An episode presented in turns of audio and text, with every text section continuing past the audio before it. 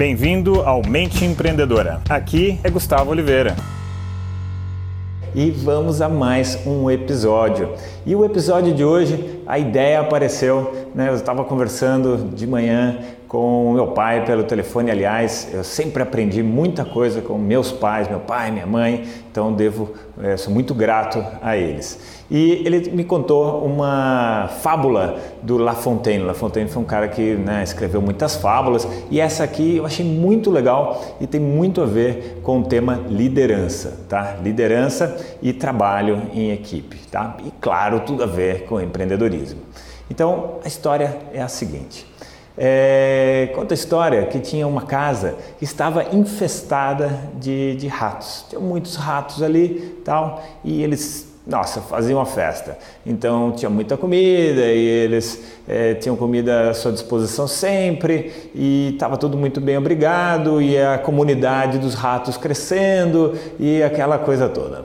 E aí alguém viu aquela situação toda e falou: Nossa, precisamos resolver isso. E colocaram é, gato, um gato na casa para acabar com os ratos. E aí o gato começou a devorar os ratos todos e aquela situação começou a ficar muito crítica. Então os ratos se juntaram, fizeram uma grande assembleia, fizeram toda uma convocação, fizeram uma assembleia e lá começaram a debater as soluções né, para acabar com aquele problema, acabar com o problema do gato que estava acabando com a vida deles, estava acabando com a festa deles.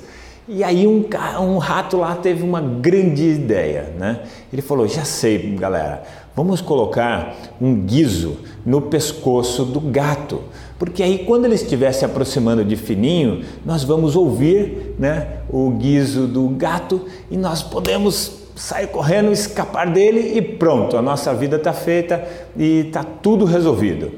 E aí o rato mais ancião de todos pediu a palavra e ali na assembleia ele falou: Olha, Fulana, a sua ideia é muito boa, mas só uma pergunta: quem é que vai pôr o guizo né, no pescoço do gato?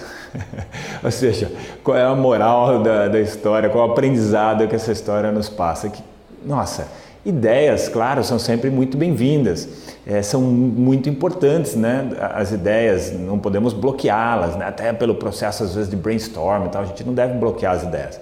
Mas tampouco as, é, no passo seguinte, né, as ideias elas precisam ser execuíveis, ou seja, elas precisam ser é, passíveis de execução.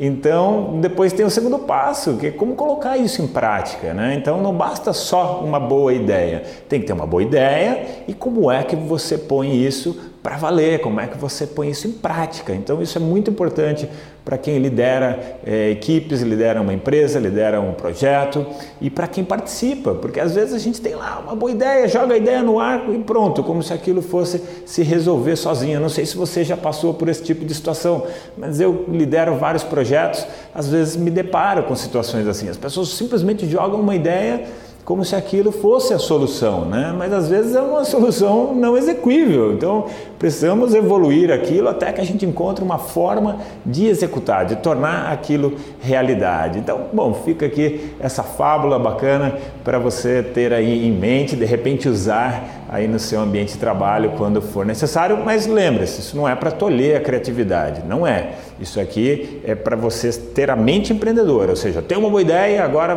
tá, vamos ver como é que a gente coloca o guiso no pescoço do gato, que é a segunda é parte, tão importante quanto a primeira. Beleza, galera? Então deixo para vocês aqui aquele abraço.